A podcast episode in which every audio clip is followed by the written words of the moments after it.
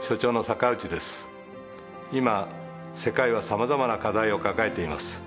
それらを解決し未来を作ることができるのは情報学だと信じています。国立情報学研究所は新しいフロンティアを開く研究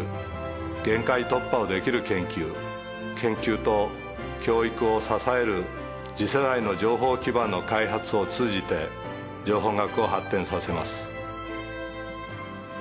大学との連携力グローバルな連携力これらによる未来価値の創造それが国立情報研究所の使命だと考えています。